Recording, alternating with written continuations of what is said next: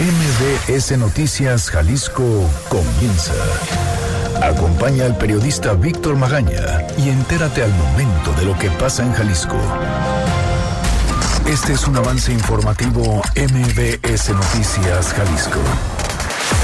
Oigan, dicen los diputados que antes de que comience el siguiente periodo vacacional, o sea, Semana Santa, quieren que se apruebe la ley sobre desaparecidos, la declaración especial de ausencia y las de víctimas. Ojalá, ahí ya, recuérdelo usted, dos años de atraso. Y entregaron por fin también las instalaciones a la Comisión Estatal de Búsqueda a casi dos años de su creación.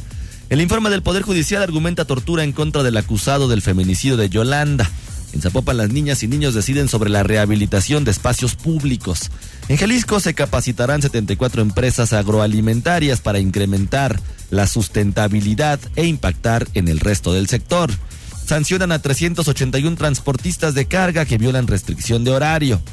Hay eliminación de plástico de un solo uso, se hará de manera gradual en el área metropolitana de Guadalajara y anuncian una función de lucha libre para concientizar a la población sobre la detección oportuna del cáncer. Muchísima, muchísima información. Oiga, por cierto, a través de las redes sociales están denunciando nuevamente un incremento de robos y asaltos en el Centro Universitario de Arte, Arquitectura y Diseño. La semana pasada le cortaron la mano, una parte de la mano, a una estudiante. Necesitó 16 puntadas. Esto por un intento de asalto. Así la inseguridad en la zona metropolitana de Guadalajara. Oiga, ¿qué dicen los periódicos el día de hoy? Las portadas del día. El informador. Caen detenciones y presos en Jalisco. Macedonio Tamés presume que hay menos impunidad, pero las cifras oficiales remitidas por transparencia lo contradicen. El diario NTR. Denuncian acoso en secundarias públicas. Exige personal atención a casos laborales. Jalisco. Servicios médicos forenses saturados en todo el país. Segov. Alejandro Encinas puntualizó que el año pasado se llegaron a albergar más de 38 mil cuerpos. Destacó que Jalisco ocupa el primer sitio en número de víctimas localizadas y reconocidas. Excelsior. Fiscalía General de la República recupera 2 mil millones de pesos. Irán a rifa. Gestión de la Consejería Jurídica. El economista. SAT amplió casi 8% su padrón durante el 2019. Incorporó 5.5 millones de contribuyentes.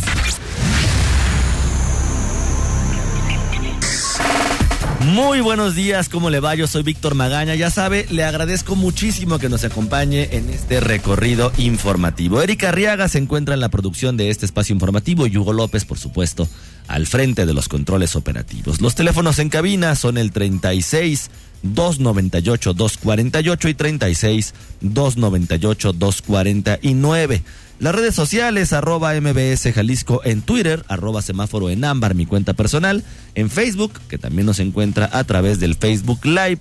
Usted nos encuentra como MBS Noticias Jalisco. Y si desea además interactuar de manera más personal, puede hacerlo a través del canal de Telegram, Víctor Magaña, guion medio MBS.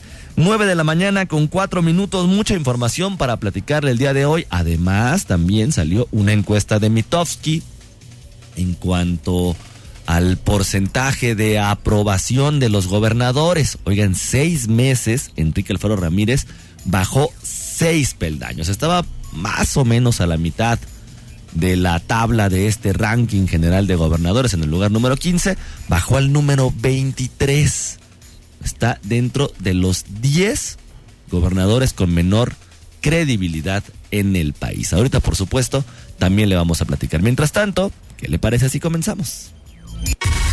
Este es el Exa Reporte Vial. Un nuevo destino, una nueva posibilidad de vivir momentos de lujo incomparables a bordo de la nueva Enclave 2020.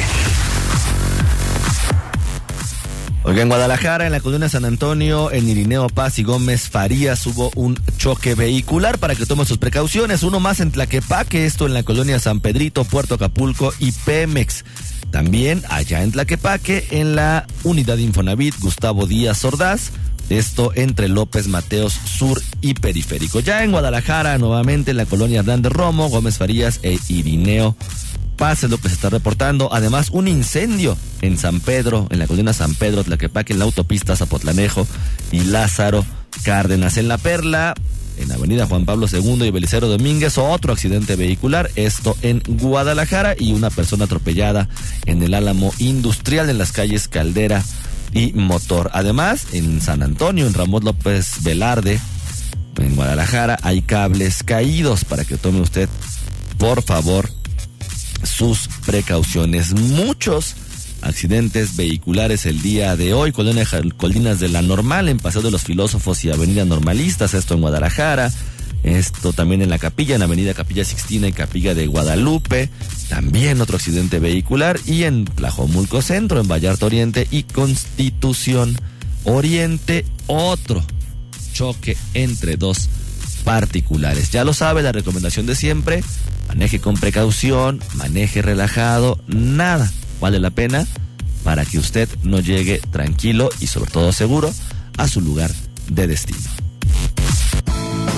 Una salida en familia siempre es un momento de lujo a bordo de la nueva Buick Enclave 2020. Estrena una Buick Enclave con bono de 80 mil pesos y 32 mil puntos Premier. Válido del 1 de febrero al 2 de marzo de 2020. Términos y condiciones en Buick.mx. El Exa Reporte Vial es presentado por... Llévate una Buick Enclave 2020 con bono de 80 mil pesos y 32 mil puntos Premier. Visita tu distribuidor autorizado Buick. Seguridad. El 25 de abril de 2018 fue publicado el decreto mediante el cual se creó la Comisión Estatal de Búsqueda, uno de los entes que en teoría es de los primordiales para la localización de personas desaparecidas en el Estado. Sin embargo, Apenas ayer le fueron entregadas las instalaciones para su operación y 17 vehículos que se busca sirvan para búsquedas inmediatas, así como labores administrativas. En presencia del subsecretario de Derechos Humanos Alejandro Encinas y la comisionada nacional de búsqueda Carla Quintana, el gobierno estatal informó que cinco de estas unidades se adquirieron con parte del recurso federal otorgado para Jalisco a finales del año pasado por la Comisión Nacional.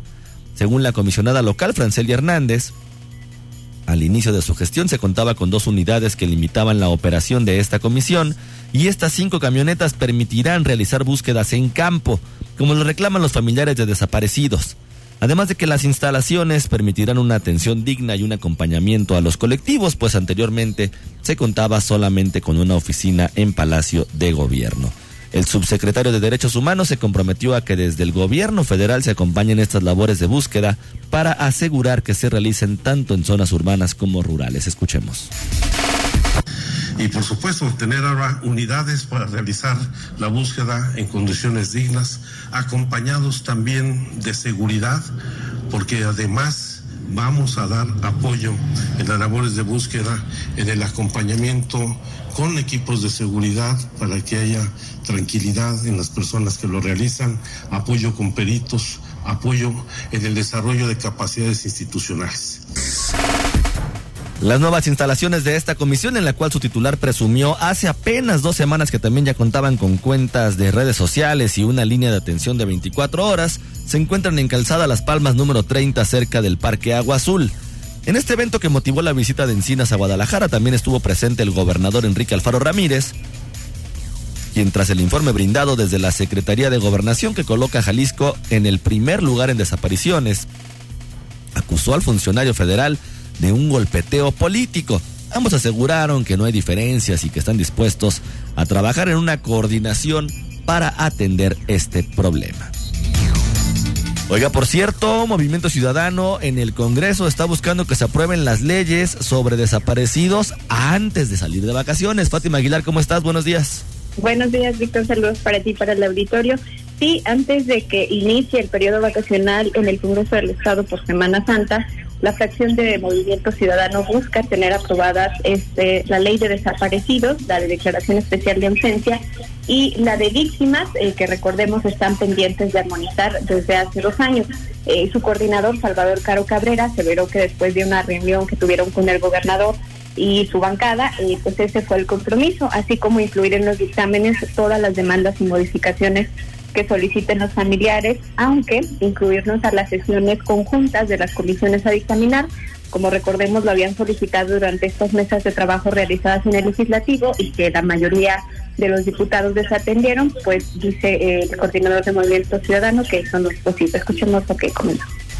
Bueno, en términos legislativos, ustedes saben, eso no es eh, factible, se les ha dado voz en los espacios que corresponden a ese ejercicio Parlamento abierto, que es eh, la convocatoria que realizaron los presidentes de las comisiones, pero el Congreso no funciona así, ustedes saben, tenemos una ley orgánica y tenemos un reglamento que no nos da condiciones para ese tipo de ejercicios. Bueno, durante este evento que ya comentabas de la entrega de instalaciones de la Comisión Estatal de Búsqueda, el gobernador Enrique Alfaro confirmaba que se reunió con su bancada y eh, estas tres leyes deben estar aprobadas en unos días más, según lo que dijo el gobernador, y pidió respetar el proceso tan largo para construir el paquete de estas reformas a fin de tener una legislación ejemplo a nivel nacional, aunque solo recordar que durante las mesas de trabajo se evidenció que estas tres iniciativas no están adaptadas al contexto local ni superan la legislación federal. Pues es el reporte. Fátima, dijeron por qué no era posible que las familias estuvieran involucradas directamente? Eh, bueno, según el coordinador del Movimiento Ciudadano, eh, la ley orgánica del Poder Legislativo, eh, lo, que, lo que no es posible es incluirlas a la sesión conjunta de las comisiones que van a dictaminar. según la ley orgánica del Poder, del poder Legislativo, pues es facultad de los diputados sesionar y dictaminar las iniciativas. el, el, coordinador dice que, yo sé que lo que sabemos es que ellas no van a dictaminar, solamente quieren estar presentes en las sesiones de comisión, pero según el diputado, pues no es posible. Bueno, pues hay que ver finalmente cómo queda y también qué tanto se sociabiliza con las familias. Hay que recordar que ya en otras ocasiones se, ha, eh, se han hecho cosas parecidas y al final pues termina reflejado una ley, un reglamento a veces o en ocasiones muy alejado de lo que es la realidad para justamente todas estas víctimas. Sí, bueno, le cuestionábamos al coordinador de Movimiento Ciudadano si va a haber seguridad para incluir las modificaciones. Dice que sí, que el proceso que se va a seguir es que ya escucharon lo que los colectivos quieren, aunque no estuvieron la mayoría. Aunque no estuvieron. Ajá, este, y ya eh, ellos van a atender todo eso en la sesión conjunta y lo van a agregar. Vamos a ver si, si eso sucede realmente y eh, pues a ver, estará, tendrán que sesionar antes, ya en este mes marzo más o menos ya tienen que tener listo el dictamen para subirlo a pleno porque pues en abril ya se van de vacaciones. Fátima Salvador Caro estuvo en estas mesas de trabajo. No, el coordinador no se presentó en ninguno de los tres días. Este, también integra algunas de las comisiones involucradas eh, y lo, pues como sabemos los presidentes de las comisiones tampoco estuvieron, ¿no? O sea, el máximo 10 diputados estuvieron de la bancada de Movimiento Ciudadano, los que recuerdo ahora son Juan Adán Martínez, que estuvo en algunos momentos, y la diputada Priscila Franco, solamente, y en algún momento Ismael Espanta también. Son los únicos tres diputados de los 14 que integran la bancada. Pues seguramente ellos le han de haber pasado ahí un resumen al diputado Salvador Caro, por eso dice que ya, ya escuchó lo que decían los familiares. Fátima, muchísimas gracias.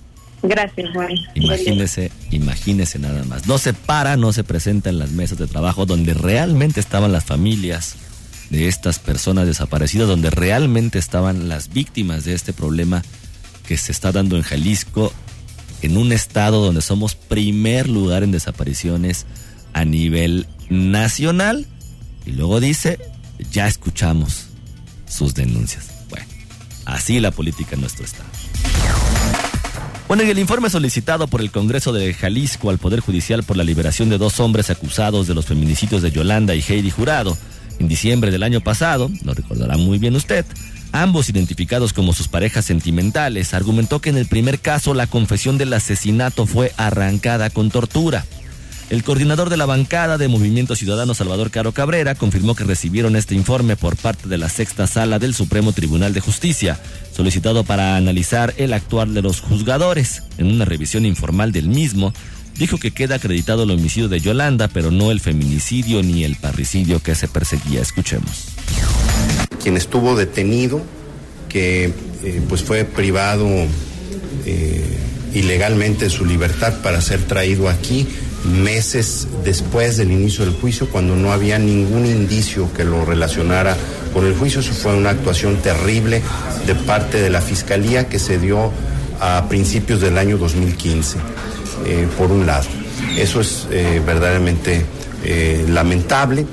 Repito, tiene que ver con una actuación de la Fiscalía de principios del año 2015 y las autoridades tienen que actuar en consecuencia, retomar las líneas de investigación que dejaron de lado. Según este documento, en 2015 la Fiscalía no hizo la investigación como debía porque había probables responsables a quienes debió dar seguimiento con otras líneas de investigación y simplemente no lo hizo. Los reportes de ese entonces aseguraron que la expareja de Yolanda la mató frente a su hija hace cuatro años en el municipio de Mezquitic.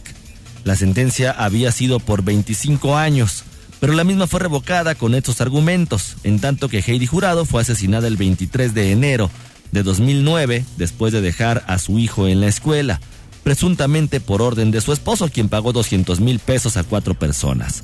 En ese mismo año fue detenido y contaba con una sentencia de 38 años de prisión por parricidio, pero el juez decidió otorgarle la libertad anticipada. Caro Cabrera manifestó que en este último caso sí se presume una decisión injustificada, anómala e irresponsable de parte del juzgador, de tal manera que analizará con sus compañeros las acciones que pueden llevar a cabo desde el Congreso.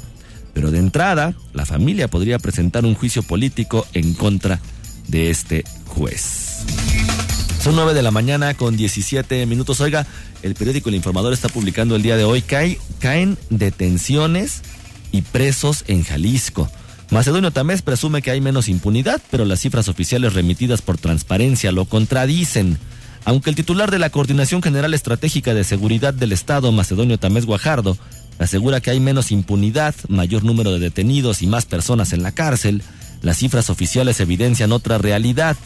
En los informes de labores del Poder Judicial se observa la caída. En 2018 se tuvieron 8.535 detenciones, mientras que el año pasado fueron solamente 3.530.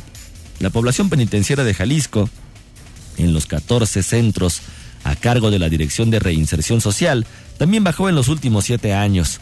En 2003 estaban en prisión 16.948 personas y el año pasado solamente 13.385. Además, también presume el trabajo de la Fiscalía y contradice la estadística oficial sin demostrarlo. Lo que importa, dice él, es el número de presuntos delincuentes vinculados a proceso que ha aumentado gracias a la eficacia de la Fiscalía. Hay más detenidos y más gente vinculada a proceso. Voy a preparar una ficha. Aún no la recibe el diario El Informador.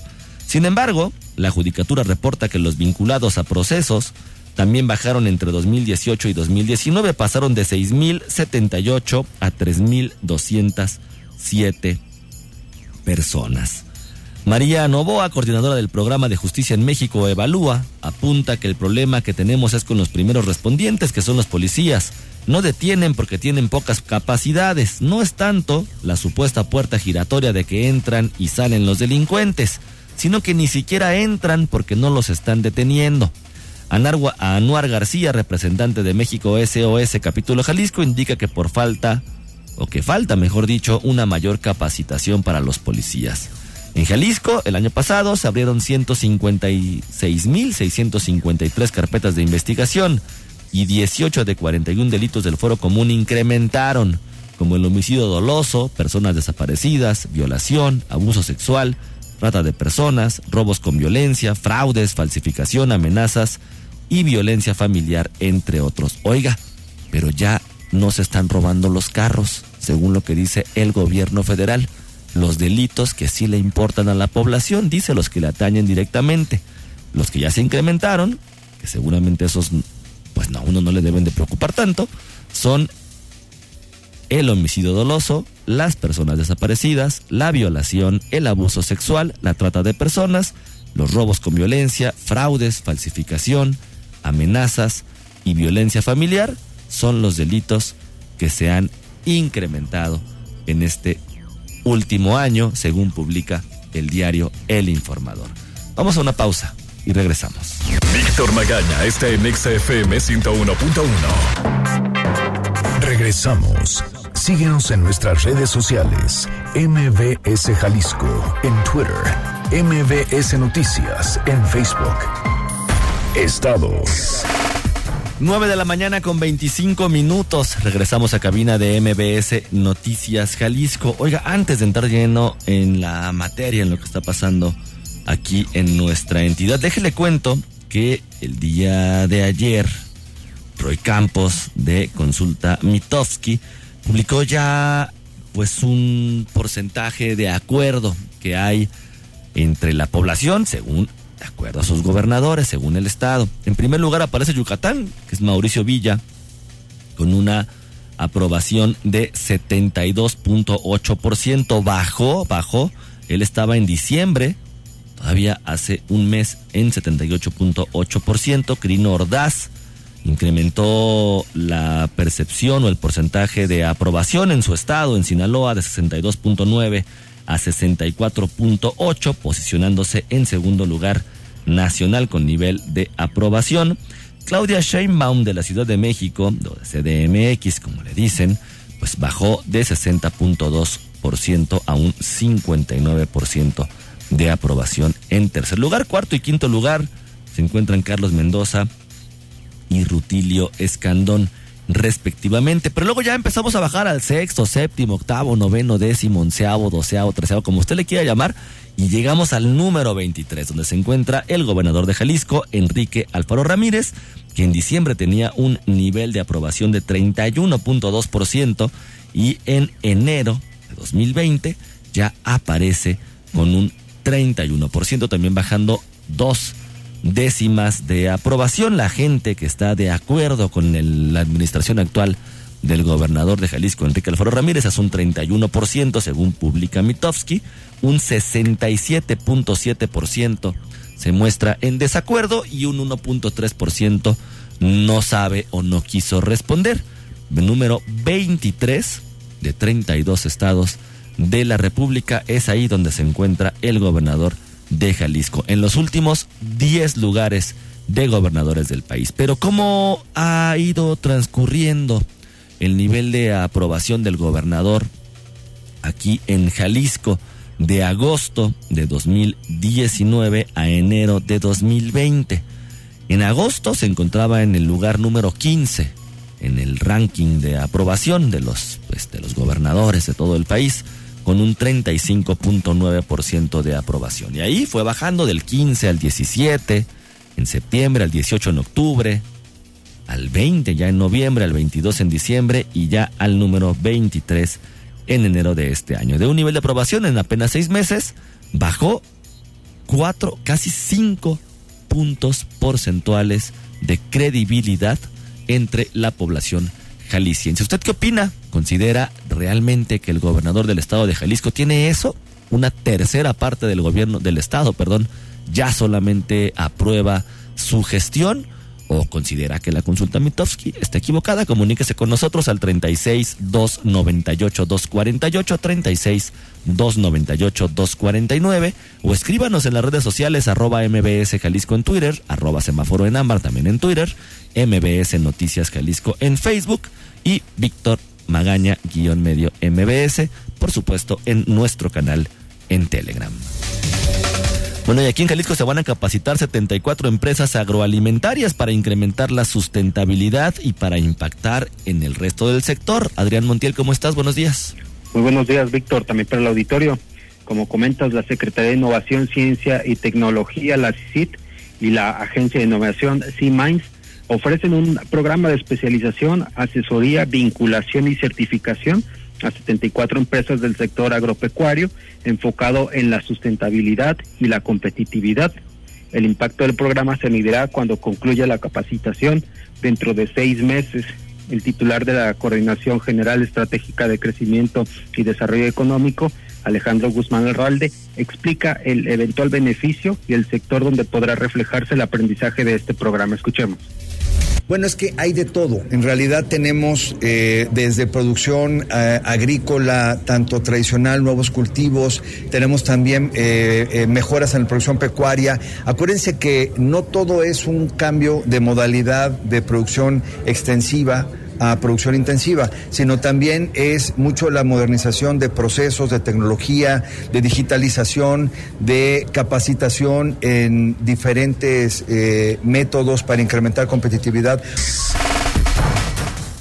Sobre todo, explicó la directora de Innovación y Desarrollo Empresarial y Social, Nora Martín, se trata de que las 74 empresas capacitadas se conviertan en embajadoras de otras empresas en el sector aquí en Jalisco. Escuchemos necesitamos tener este pool de empresas que, de alguna manera van mucho más avanzadas para que se conviertan en embajadores de nosotros eh, en, los temas diferentes de innovación. Eh, en este caso, en el sector agro, pues buscamos estos embajadores que después nos ayudan a permear a empresas que tienen pues un menor desarrollo en estos componentes, porque lo que buscamos pues es obviamente llegar a impactar a todos, ¿no? Por último, Víctor Auditorio, el secretario Alejandro Guzmán, dijo que con esta capacitación buscan mantener la aportación de casi 12% del Producto Interno Bruto que Jalisco aporta en el sector agropecuario. Pues el reporte, Víctor. Adrián, muchísimas gracias. Muy buen día, muchas gracias. Buenos días también para ti. Oiga, y la eliminación de plásticos de un solo uso se va a hacer en el área metropolitana, en el área metropolitana de Guadalajara, pero de manera gradual. Erika Arriaga, ¿cómo estás? Buenos días. Buen día, Víctor. Buen día, la auditoría. Así es, el titular del Gabinete Económico del Gobierno Estatal, Alejandro Guzmán Larralde, explicó que no está prohibido el consumo y comercialización de los de los plásticos, siempre y cuando no sean de un solo uso y cumplan con los criterios y especificaciones técnicas de reciclaje y video, videogradabilidad establecidas en la norma ambiental estatal. Afirmó que la erradicación del uso de bolsas plásticas y popotes será de manera gradual en toda la entidad, pues actualmente a través de la Secretaría de Desarrollo Económico los, los empresarios de plástico contarán con apoyos para hacer la reconversión productiva a las nuevas líneas que cumplan con la normatividad. Escuchemos al coordinador. Pero de todas maneras, tanto a través de SEDECO como a través de la Secretaría de Innovación, estamos eh, tratando de identificar qué es lo que requieren del lado del gobierno. Pero todavía no les, ustedes les otorgan eso. Todavía no, porque estamos en la evaluación, es decir, a veces la reconversión de las líneas de producción lleva algo más de tiempo y tampoco es que eh, se pueda hacer de la noche a la mañana, ni tampoco significa que todos los recursos los aportaría el gobierno. Más bien estamos tratando de ver qué apoyos son específicamente los que requieren. Guzmán Larralde recalcó que han notado que los industriales han reaccionado bastante bien, pues muchas de las empresas están incluyendo más porcentaje de material de reciclable en las nuevas bolsas de plástico. Respecto a las sanciones e inspección en los municipios, el coordinador aclaró que estos son los encargados de hacer dichos procesos. Sin embargo, también afirmó que se les dio un tiempo para que los ayuntamientos pudieran hacer la evaluación de la norma que firmó el gobernador del estado, Enrique Alfaro, y a partir de ahí deben hacer su adhesión o algunos temas que complementan el primer decreto por lo que han estado en contacto con el alcalde de Zapopan y Guadalajara, Pablo Lemus y, e Ismael del Toro, respectivamente, para tratar de que quede lo más homologado posible y que sea dentro de los límites que la legislación permite. Además, explicó que hay un periodo de 365 días naturales para que los productores adecúen sus procesos a los requerimientos establecidos, así como la CEMADET. Tiene hasta el 30 de abril de 2020 para emitir los lineamientos y criterios del proceso de certificación. Es la información, Víctor. Erika, muchísimas gracias. Gracias, buen día. Oiga, la Secretaría de Seguridad, a través de la Policía Vial, reportó la sanción de 381 transportistas por infringir el horario de restricción de los camiones de carga. Las sanciones se aplicaron desde el pasado primero de febrero y hasta ayer dentro del Plan de Regulación de Límites de Circulación y Seguridad Vial supervisa en siete módulos en las carreteras a Colotlán, Saltillo, Zapotlanejo, La Libre y la de Cuota, Chapala, Morelia y Nogales. Los conductores que circulen dentro de la zona metropolitana de Guadalajara entre las 6 y las 9 de la mañana, pues están violando la regulación y son multados entre 100 y 150 unidades de medida de actualización, lo que es entre unos 8.688 y 14.032 pesos. Vamos a hacer una pausa, oiga, en Zapopan. Pues arrancó una campaña donde las niñas y los niños van a decidir sobre la rehabilitación de los espacios públicos. Ahorita le cuento. Víctor Magaña, en Noticias MBS Jalisco, por XFM 101.1.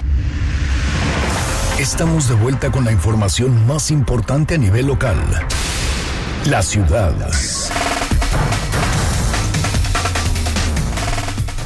Oiga, el gobierno municipal de Zapopan inició un nuevo programa de rehabilitación de espacios que se caracteriza en que las niñas y los niños de primarias decidan sobre las rehabilitaciones de parques ubicados cerca de sus escuelas. Emily, una estudiante de la primaria Aurelio Ortega en la colonia Bosques del Centinela, dijo lo que le pareció este ejercicio de participación. Escuchemos. Hola, me siento muy feliz de que me hayan elegido para el parque y muy contenta porque otros niños van a poder jugar, divertirse y sonreír. Me gustaron todas las ideas de todos para arreglar el parque. Incluso pidieron una alberca pero no iba a alcanzar el dinero. Entonces van a hacer juegos si pudieran poner mucha, mucha seguridad ya que hay mucho vandalismo. Ayer funcionarios públicos y niñas y niños aprobaron que el parque junto a la primaria tenga una plazoleta central, una cancha de usos múltiples, andadores y se aprobó además una propuesta emergente de instalar un toldo para protegerse de los rayos del sol. El presidente municipal Pablo Lemus Navarro anunció que serán cinco espacios los rehabilitados del programa denominado Afuera. Escuchemos. Son cinco espacios públicos eh, que tendrán una inversión de 7 millones de pesos. Estaremos recuperando espacios deportivos, incluyendo juegos infantiles, áreas verdes, bancas, internet gratuito y muchas otras cosas. Lo importante es que los propios niños y niñas son quienes están decidiendo cuáles son las cosas que quieren para los espacios públicos colindantes con sus escuelas. Otros cuatro también se rehabilitarán y se encuentran en las colonias Ejido de Copalita, Marcelino García Barragán y otros dos por definir al sur del municipio. Con la rehabilitación se buscará llevar actividades deportivas y culturales para el fortalecimiento del espacio con seguridad y cámaras de videovigilancia.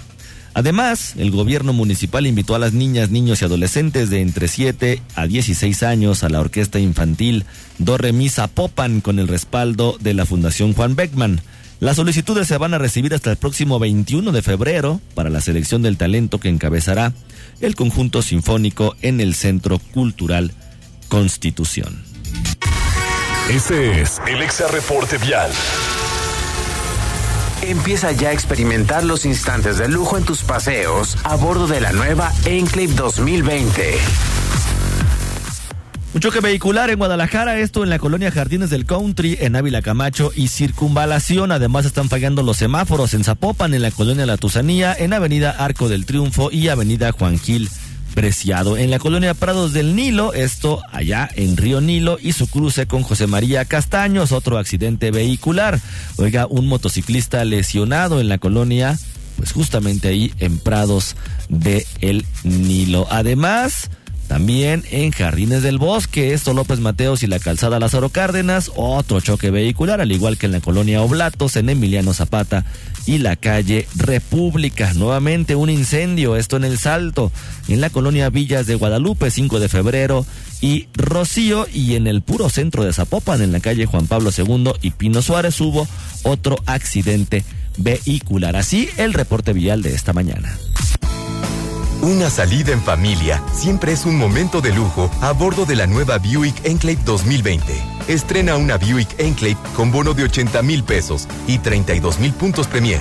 Válido del 1 de febrero al 2 de marzo de 2020. Términos y condiciones en Buick.mx. El Exa Reporte Vial es presentado por...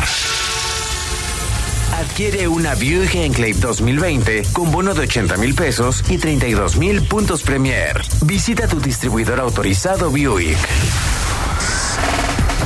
Oiga, son 9 de la mañana con 43 minutos. Le agradezco, ya sabe, habernos acompañado en este recorrido informativo. Le recuerdo también que mañana a las 9 de la mañana en punto, usted y yo tenemos una cita aquí en Exa FM a través de MBS Noticias Jalisco en el 101.1. Aquí lo voy a estar esperando como todos los días mientras no se vaya. A las 10 de la mañana llega la garra y como siempre ya sabe, le deseo que pase usted un muy bonito día. Aquí concluye MBS Noticias Jalisco. Acompaña a Víctor Magaña y su equipo de profesionales de lunes a viernes a partir de las 9 de la mañana por EXA FM Guadalajara